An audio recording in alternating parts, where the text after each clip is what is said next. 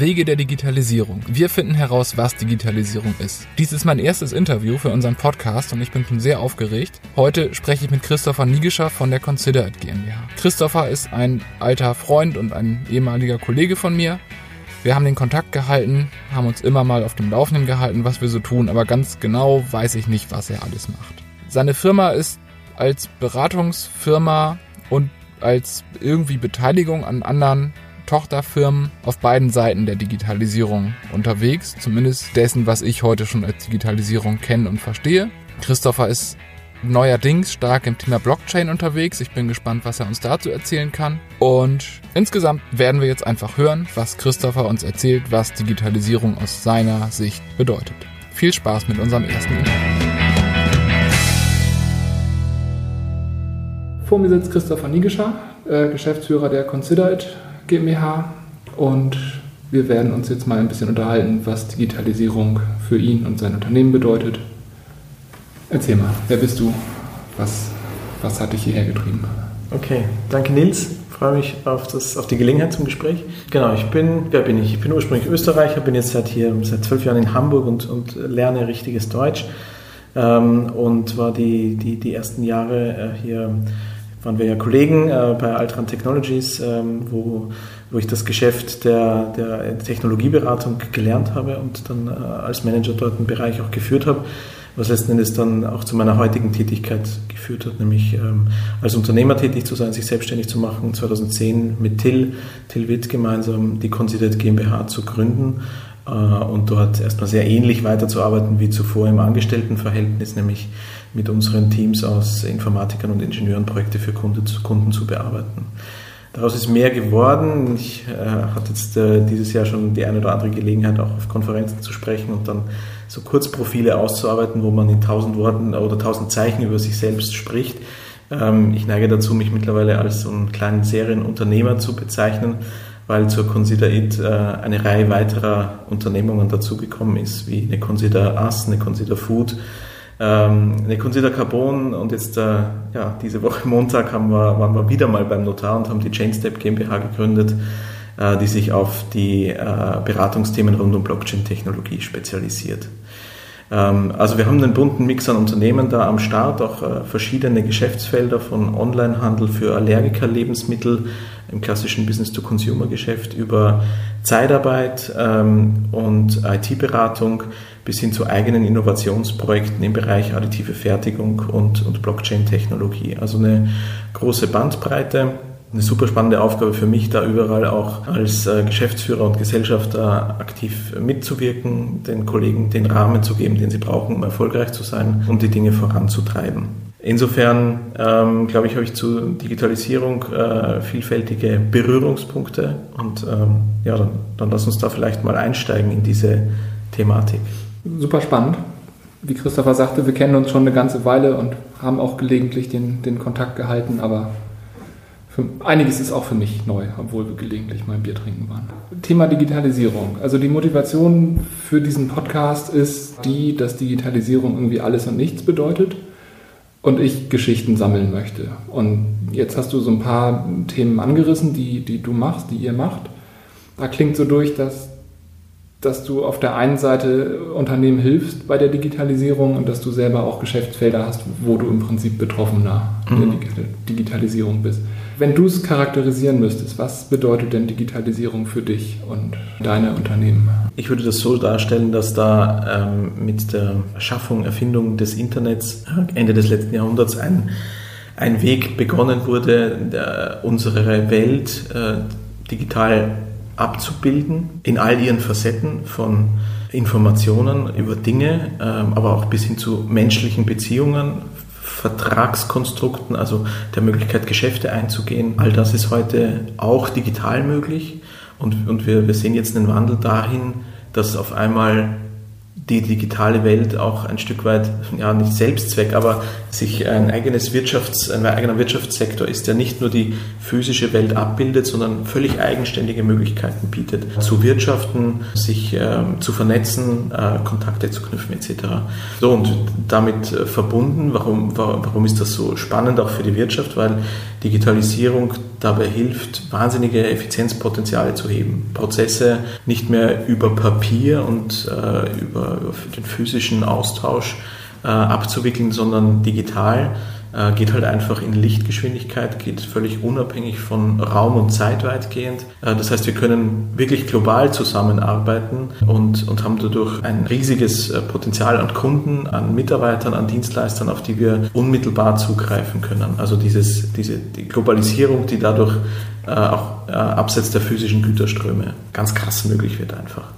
Ähm, Beschleunigung, ähm, die, die damit einhergeht, ähm, aber schon auch für die Firmen die Notwendigkeit, sich darauf einzustellen. Ne? Also du kannst halt nicht einfach einen, oder du kannst es schon machen, aber es wäre Quatsch, einen Papierprozess einfach eins zu eins digital abzubilden. Das bringt auch Vorteile, aber richtig attraktiv wären die Vorteile erst, wenn du die spezifischen Möglichkeiten digitaler Technik auch für dich nutzt und wenn du darauf aufbauend vielleicht auch ganz neue Geschäftsmodelle schaffst. Ja, also vielleicht um es ein bisschen konkreter zu machen, äh, lass uns gucken auf, die, auf den Teil der Unternehmen, wo wir Betroffene sind der Digitalisierung und diesen Wandel auch selbst vollziehen müssen.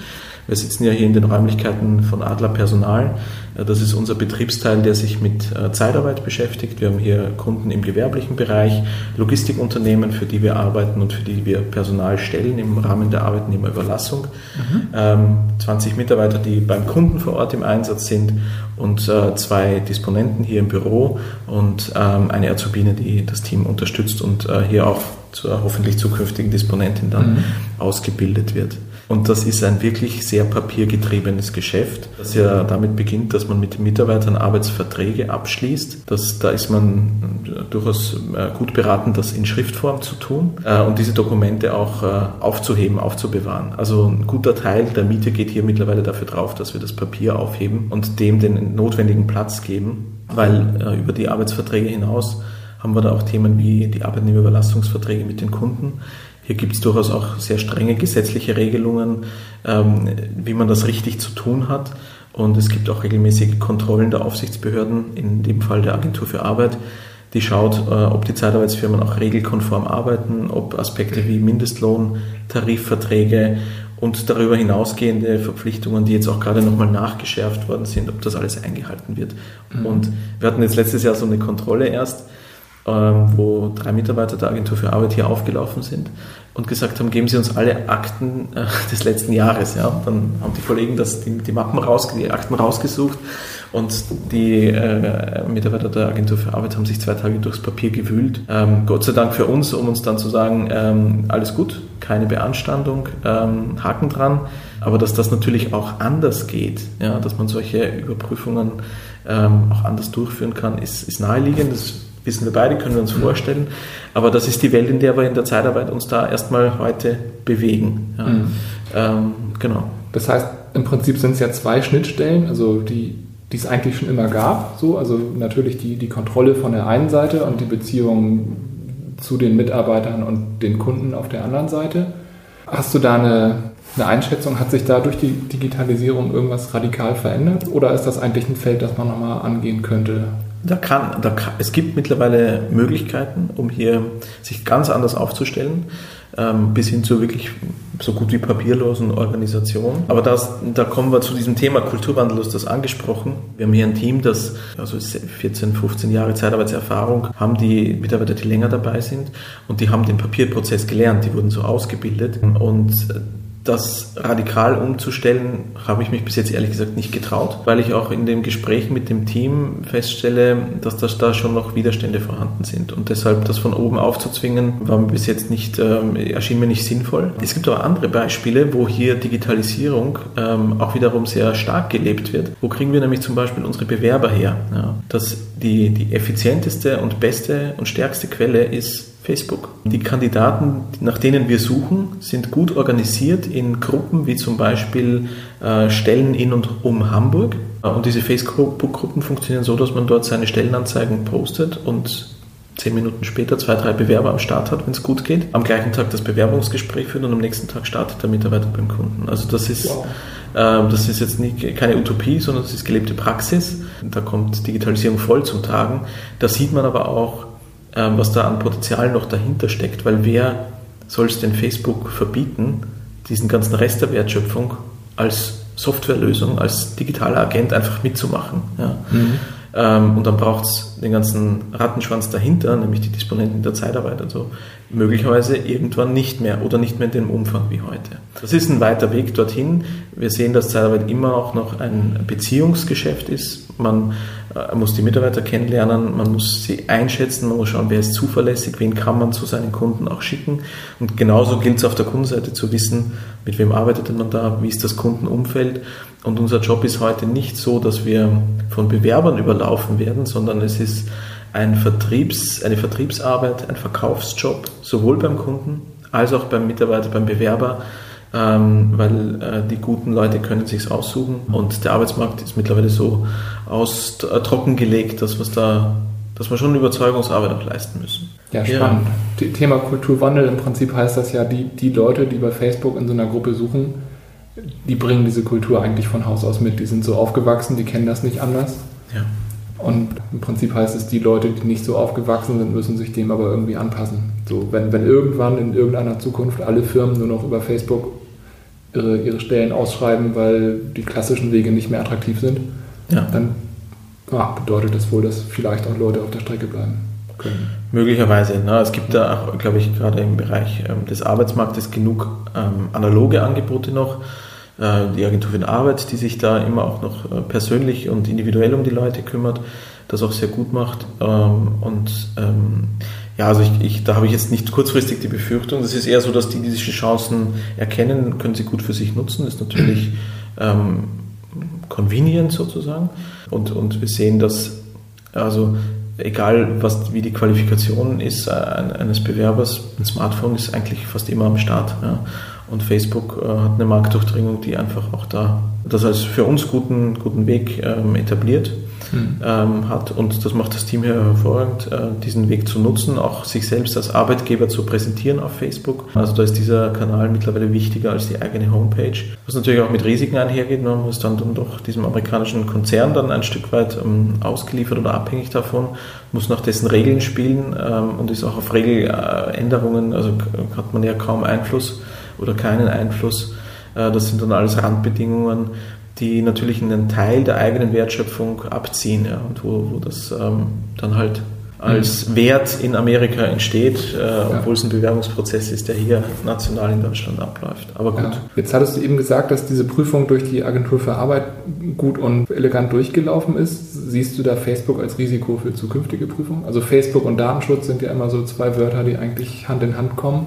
Hatten wir ehrlich gesagt ein ganz spannendes Beispiel so aus der Schule geplaudert. Wir hatten einen Vorfall im äh, Bereich Datenschutz, ist jetzt anderthalb Jahre her in so einer Facebook-Gruppe wird ja dann auch gern mal emotional diskutiert, also Hasskommentare würde man das wahrscheinlich heute nennen. Und da hatte sich ein Bewerber ungerecht behandelt gefühlt und hatte dann sehr pieselig über unsere äh, Kollegin, die da mit ihm in Kontakt stand, in der Gruppe kommuniziert. Worauf sie, das hat ihm, glaube ich, dann geschrieben, ja, also sie, sie, hätten sich ja nicht bei uns bewerben müssen oder so. Worauf er meinte, was fällt Ihnen ein? Sie legen hier in der Gruppe offen, dass ich mich beworben habe, ich fühle mich mit meinen Datenschutzrechten verletzt, bla bla. Und er hat dann äh, angedroht, er gibt diesen Fall an den Hamburger Datenschutzbeauftragten. Hat er auch gemacht.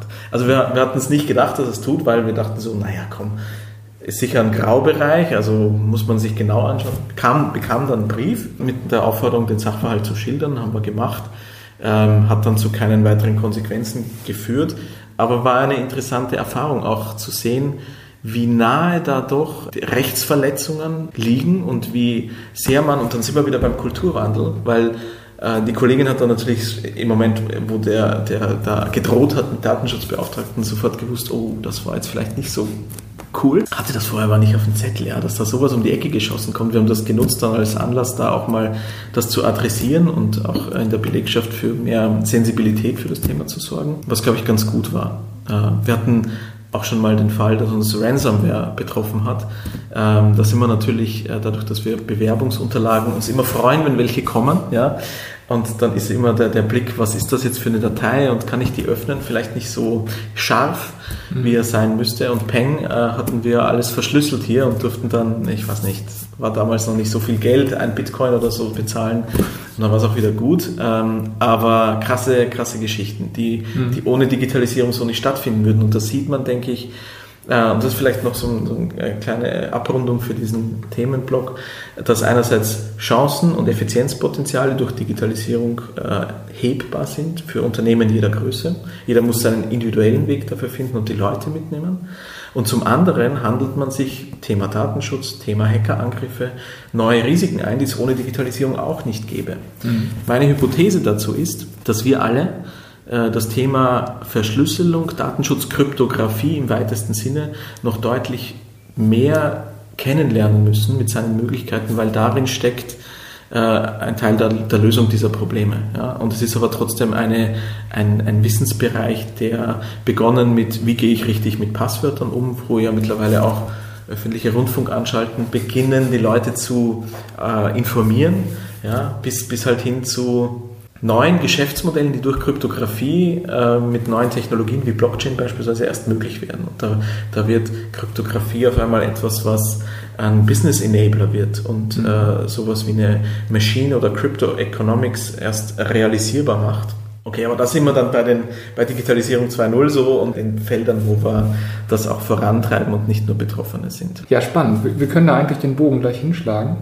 Ähm, Digitalisierung 2.0 höre ich jetzt, glaube ich, zum ersten Mal, aber es war, war zu erwarten, dass das irgendwann. ich will das nicht dogmatisch hier in den Markt treiben. Nee, aber nee, nee, wir, wir, melden das als Marke an hinterher. Alles gut.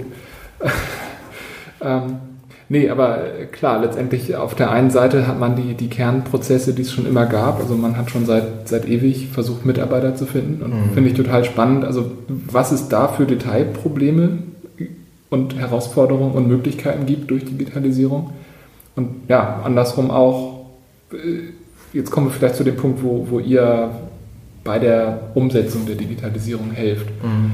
Thema, Thema Softwareentwicklung, Thema Produktentwicklung, Thema Internet of Things, IoT.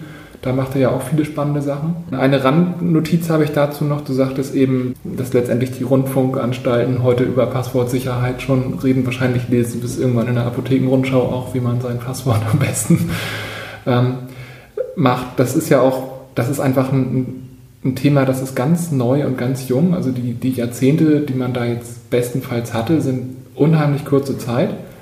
Das heißt auch, dass es den Leuten, die, die es umsetzen, vielleicht gar nicht so bewusst ist. Mhm.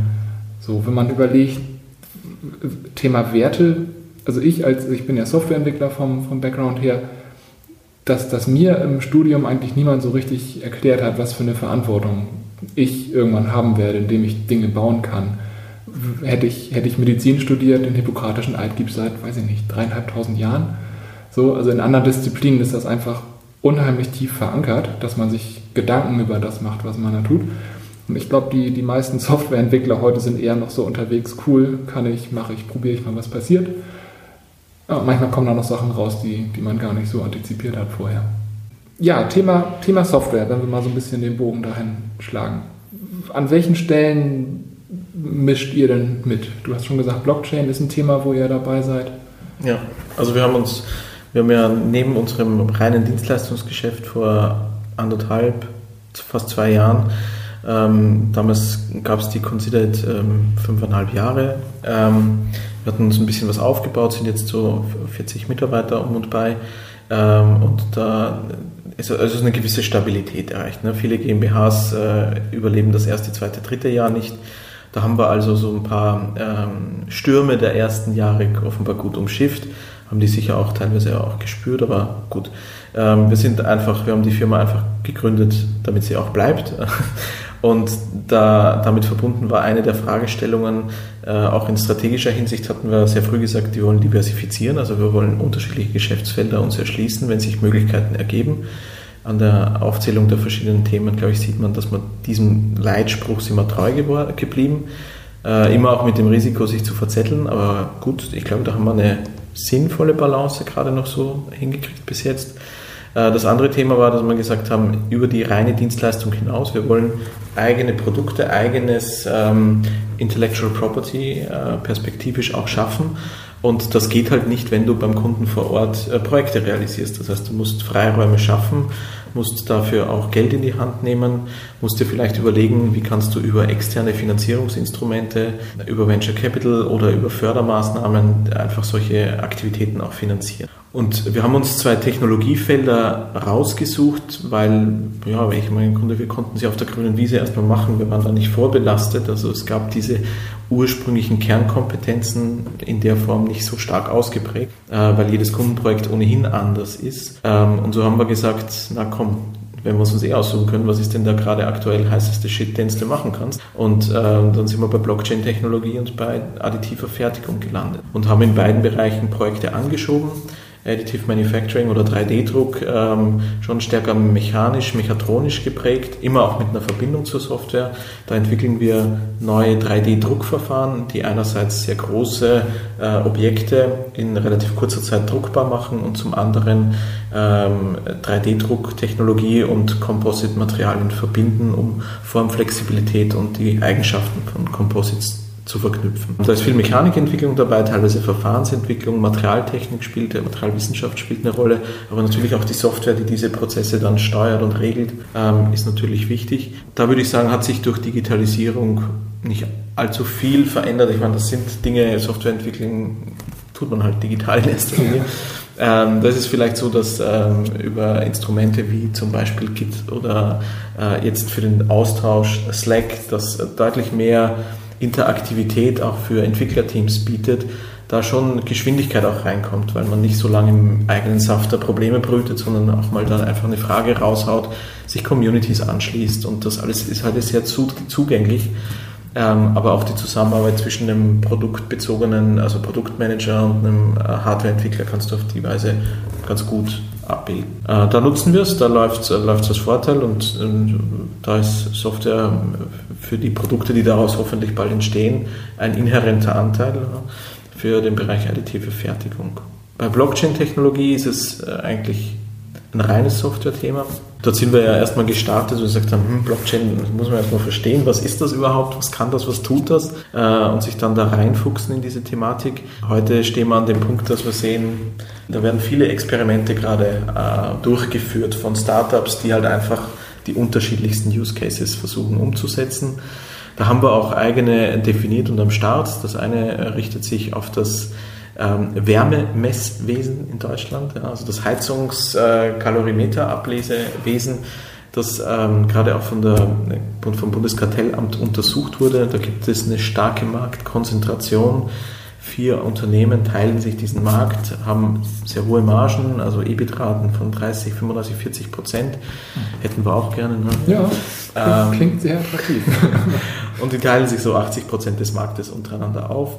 Ähm, da wurde jetzt schon festgestellt, also das ist ein oligopolistischer Markt, äh, da wird der Regulator aktiv werden, um mehr Transparenz, mehr Interoperabilität zu schaffen. Ähm, und wir haben gesagt, Mensch, komm, also Heizkosten ablesen, ich meine, das wozu brauchst du da einen großen Verwaltungsapparat? Du brauchst das Gerät an der Heizung und dahinter im Idealfall eine vertrauenswürdige Datenbank, eine Blockchain, die das absichert und äh, eine Software, die dann die Abrechnung erstellt. Ja, da sitzt mhm. ja heute auch niemand mehr in den Unternehmen und rechnet das manuell aus.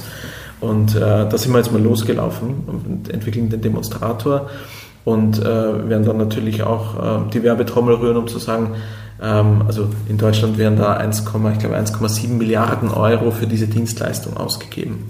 Wow. Das hatte ich vorher erwähnt, 30 bis 40 Prozent EBIT-Marge bei diesen Firmen. Das heißt, wir reden von 400, 500.000, äh, 400, 500 Millionen Euro, die wir alle ähm, da zu viel zahlen für eine sehr einfache Dienstleistung.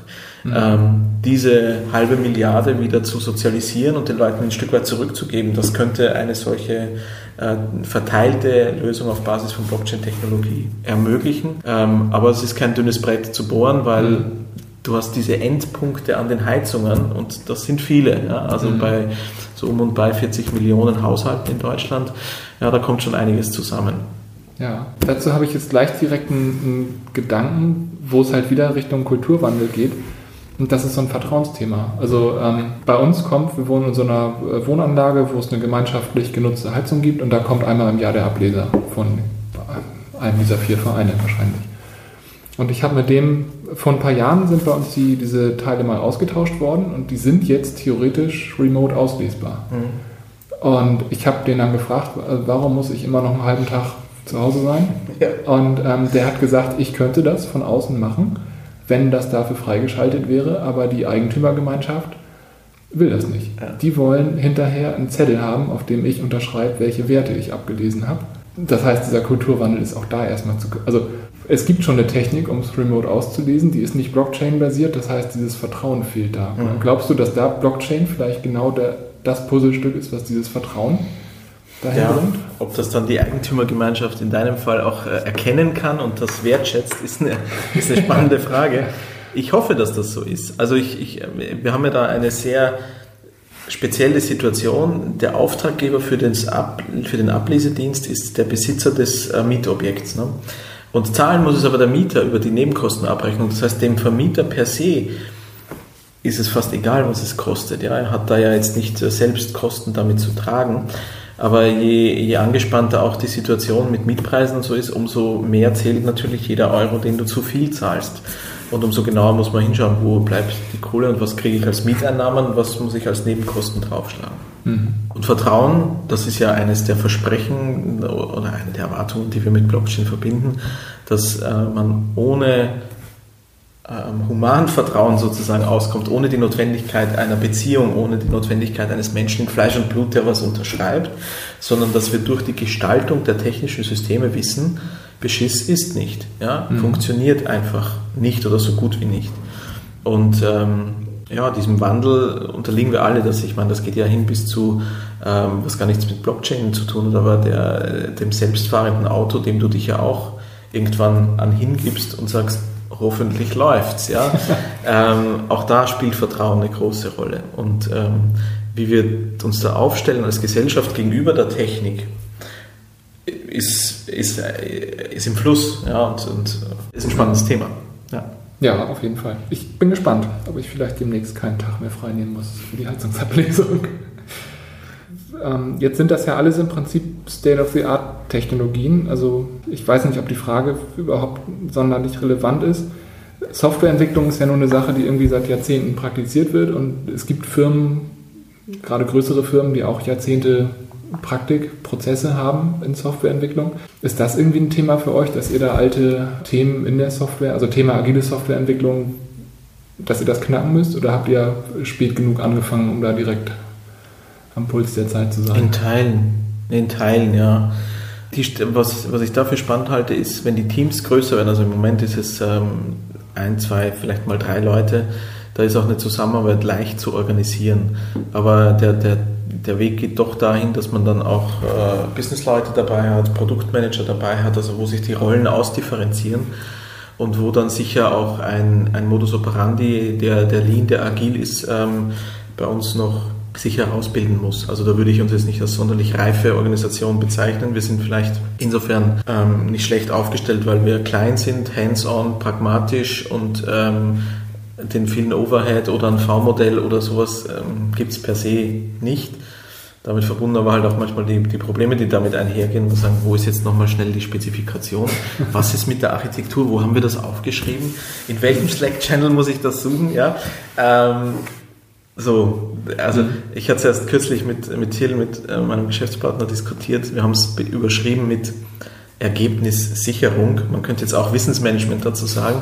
Je mehr Wissen halt bei uns in der Organisation auch entsteht, umso wichtiger wird es, das äh, wiederfindbar zu machen, auch zu dokumentieren und das vielleicht mit einem spielerischen Charakter so umzusetzen, dass es nicht als Belastung empfunden wird, sondern dass es quasi nebenher entsteht. Und. Slack ist da ein gutes Beispiel. Also äh, manche der Projekte, in denen wir arbeiten, erfordern einen Halbjahresbericht, den wir dann einer externen Partei, sei es einem Fördergeber, einem Finanzier oder einem Kunden zur Verfügung stellen. Und dann nehmen wir uns da teilweise schon einen Slack-Channel, exportieren den und, und verarbeiten das dann zu einem lesbaren Bericht, was durchaus praktikabel ist. Ja, also mhm. da, da bietet das schon große Vorteile. Also es stimmt schon, dieses Thema Kommunikation, Wissensmanagement heute, das habe ich in, in einigen Kontexten schon gehört. Vorteil, es gibt viele coole Kanäle, die es früher nicht gab. Nachteil, es gibt ganz schön viele coole Kanäle und mhm. oft benutzt man sie irgendwann doch alle. Absolut. Und dann wird eine Diskussion per Mail begonnen, in WhatsApp fortgesetzt, in Slack weitergeführt, in Handlungssträngen, die parallel verlaufen. Mhm.